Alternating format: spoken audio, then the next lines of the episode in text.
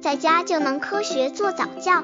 这里是早教学堂，每天为你分享早教知识。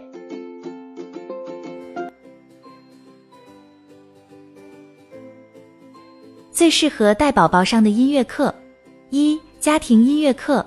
家长每天要有质量的把音符、音乐、诗歌带入与宝宝的交流当中，而不要浪费每天跟宝宝说话的时间。家中有足够的书语音乐，时时用音乐来陶冶孩子，就是给宝宝上最初阶音乐课。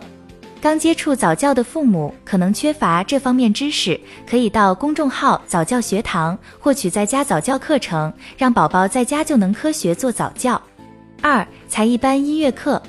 当宝宝长大些，就可以参加一些才艺课。对于宝宝来说，更重要的是玩音乐、爱音乐，在快乐的养分中成长，可以感受音乐的情景，分辨音乐的节奏，唱出音乐的旋律，这就是最适龄的音乐课。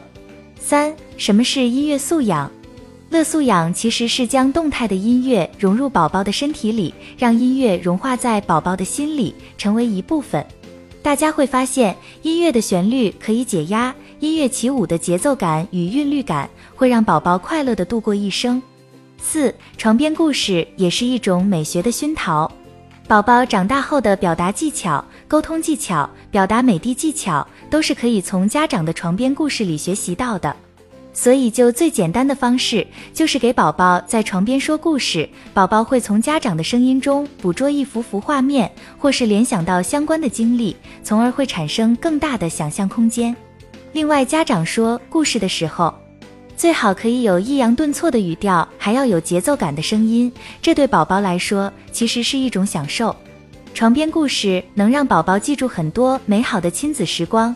可爱的故事，温馨的亲子教育。如果家长可以将两种结合，让宝宝一并吸收，就能起到更好的效果。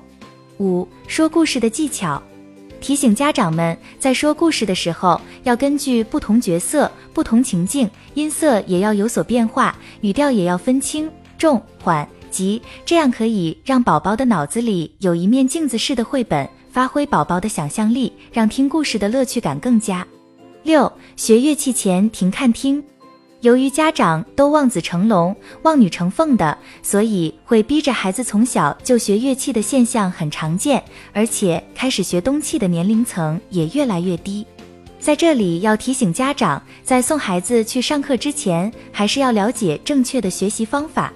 大家可以用学习语文的听说读写四个阶段来做比喻，使用乐器正是处于学音乐的书写阶段。